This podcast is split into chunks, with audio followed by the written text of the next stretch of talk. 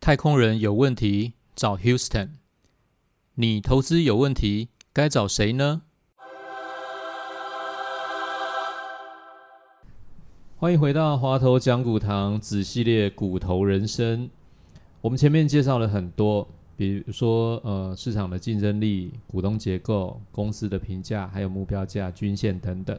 我们今天要谈的就是操作个股的原则，这个大家应该很有兴趣嘛？哈，我跟鼠哥开玩笑，我说这没有什么原则，就是跟选举一样，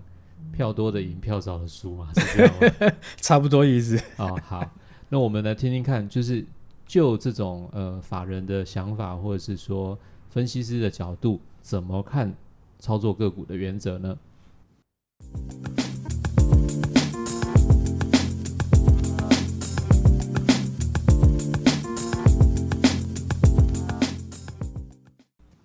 其实刚刚张张三已经把重点其实就是一语道尽了。少来，当然是票多，的赢啊。你你要提自己的看法，因为操作个股原则其实很简单呐、就是你要赚钱，对不对？对，就是你要买的要够低，然后卖的够高，你就 赚钱了。开玩笑啦，我觉得 操作认真操作个股原则，其实我一样分两件事情来讲啦。我觉得对于大部分投资人，尤其是你是对投资没有那么有把握，或是你要学习，呃，你觉得它有点困难度，或者说你没有时间去学习的话，我建议你分散持股。嗯对我们虽然是讲超过个股原则，可是我觉得你最好避免单压个股，就是定勾机，就是只买一只或两只的方式。我建议分散持股，至少买个四五档以上会比较好。那四五档其实也不多。那你会说，哎，我的资金很少啊，你我资金已经够少，你还要叫我分好几档，这样不是很累吗？那其实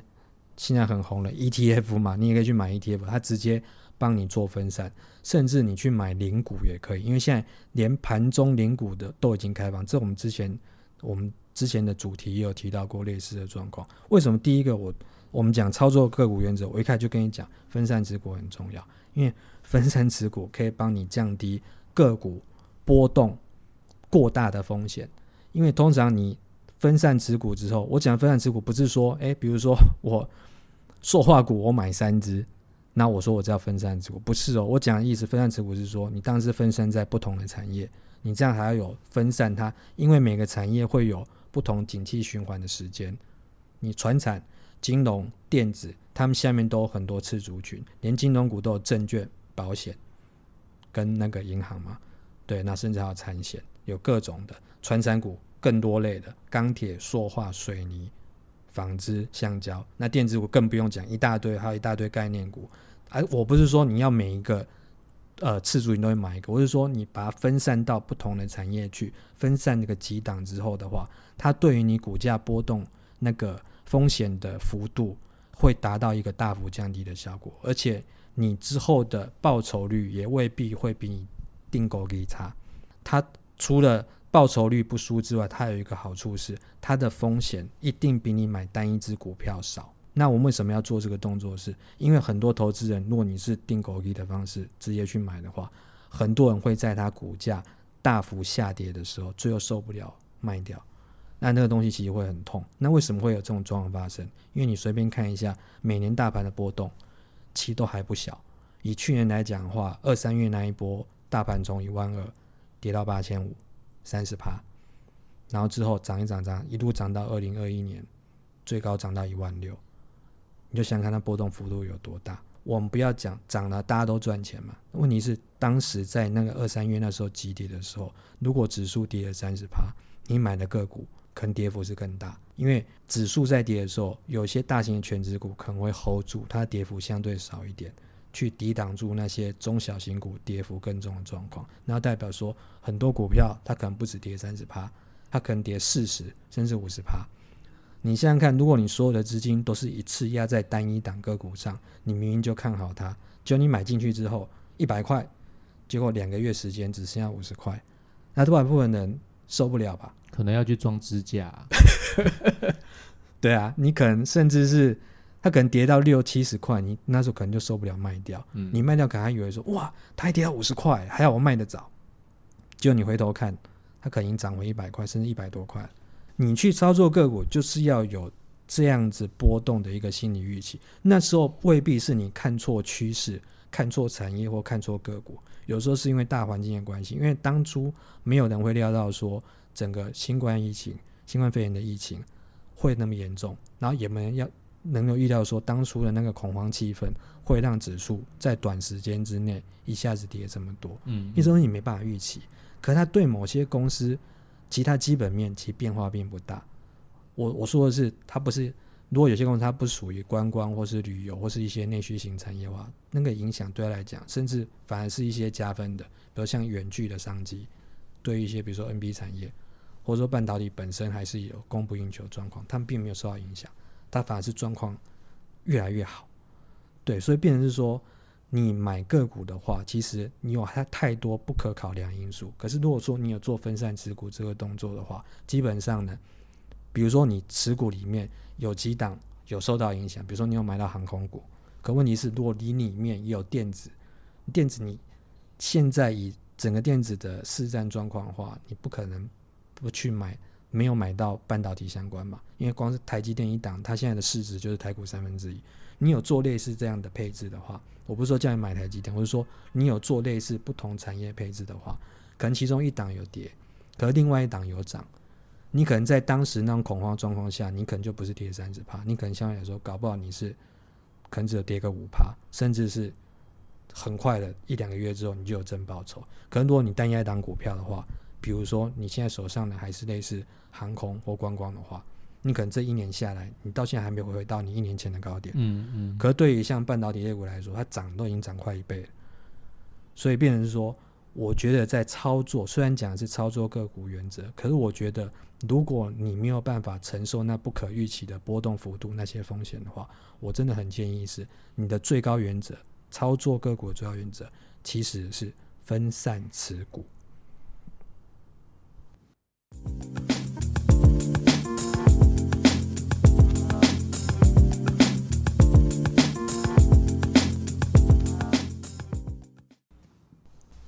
好，鼠哥，那我有一个问题想要帮投资朋友问一下，好，因。为你刚刚谈的那个东西啊，突然把我的这个思绪拉回了我刚开始投资股票的时候，多年前嘛，啊，三十几年前。好，我想问一件事情，就是投资人常常会看的一些，比如说新闻报道或什么，那我就会对某些股票产生很大的兴趣。对，如你刚刚说的这个分散个股的投资方式的时候，我可能会看什么，我就想买什么。那到底有没有一个数量是你比较建议的？比如说我分散十档、五档，或者是说三十档，可以给投资朋友一个建议，不要让它分散的太大，因为我觉得，呃，早年的我也是分散很大，整个 portfolio 里面有十几档个股，嗯，自以为自己是基金经理，可是实际上那个管理很难管理。对，没有错，因为每一档都要去注意嘛。对，所以我想问一下，就是你有没有对于说个股数分散几档，你觉得是比较建议的方面？这样子，我觉得以每个人你觉得舒服的状况为主啊。当然，你一定会问说，那所谓的舒服，每个人定位不一样。我我是建议的啊，不要超过十档，不要超过十档。对，哦不需要超过十档。对，可是你一定要做产业的分散，是，对啊，或者是你觉得你这样选有点难，你直接买它已经帮你分散好的 ETF。哦，了解。对，那因为 ETF，比如像零零五零、零零零五六呢，其他产业也分散了。嗯嗯，对，嗯它其实就有达到这个效，而且它的数量是多。嗯有零零五零它是五十档，嗯零零五六它是三十档，很多，对不对？那一般人就像你讲，我们不是经济经理人，我怎么可能去买三十档，每天在那边看这边过？对啊，其实说真的，即便你每天真的已经买到那么多档，，对。其实你也不太需要看，对。因为基本上就会有一个市场淘汰的机制，就是我会比较建议说，当然啦，你不要你不要说，一般人会觉得说，你实际上操作你可能会太太弱啊、太强流落啊，实际上其实我觉得应该是相反。啊，可是这个东西是我觉得是后话，我觉得基本上是回到说你要持股多少档的话，我觉得其实有个五六档，我觉得就差不多。因为其实你做一下产业分散，就是你可能啊，比如说金融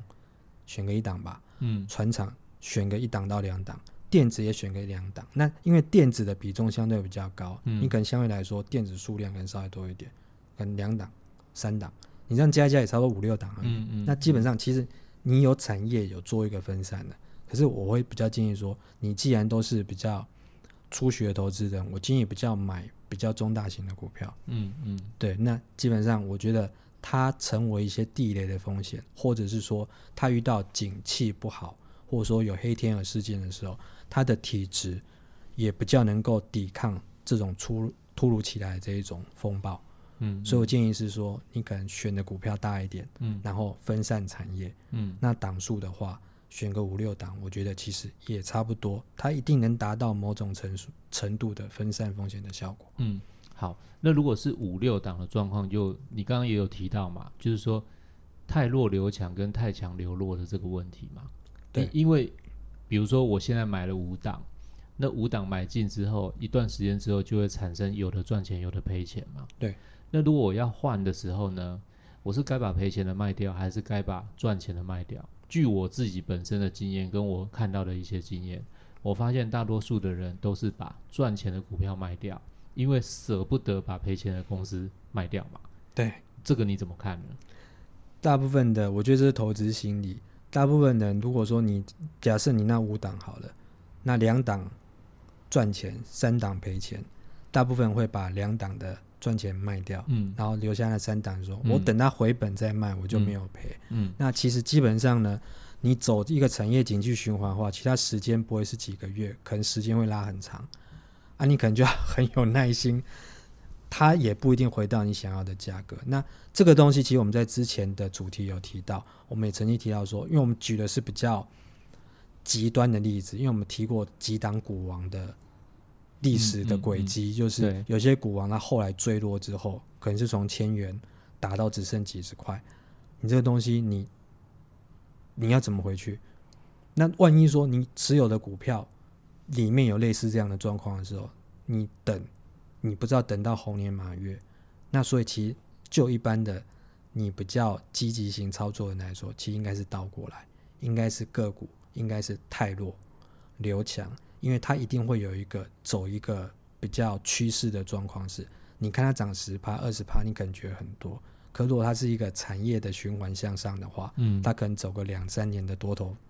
而且呃如刚刚前面讲到的，本益比有可能往上提升，对所以它涨幅有可能是翻倍的涨幅，但是你只吃到最前面那一点点，结果你或结果你潜在亏损你放在那边，它你陪他度过那个空头时期，结果也撑了一两年，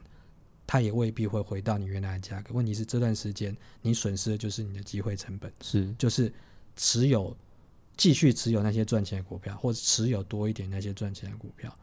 对啊，当然这个东西没有绝对，因为你如果说你现在账上是亏损股票，也许它刚好就是一个遇到一个产业的转折。但是我觉得，你就实际上来来看的话，实际上多数人、法人或什么样的状况在操作的时候，他比较容易是采取跟散户比较相反的投资策略，它是太弱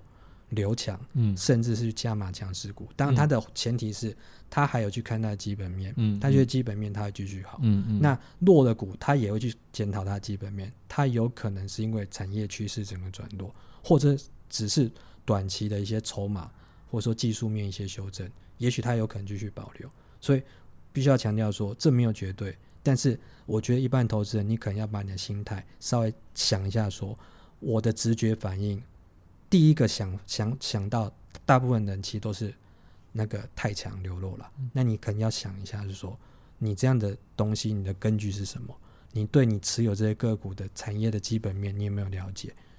如果你有你有了解的话，再做下一个动作会是比较保险的。了解明白，OK，原来是这样子。好，所以这给我们一个经验，就是法人的看法跟一般我们的操作方式其实是不太一样的，这个蛮值得好好研究留意一下。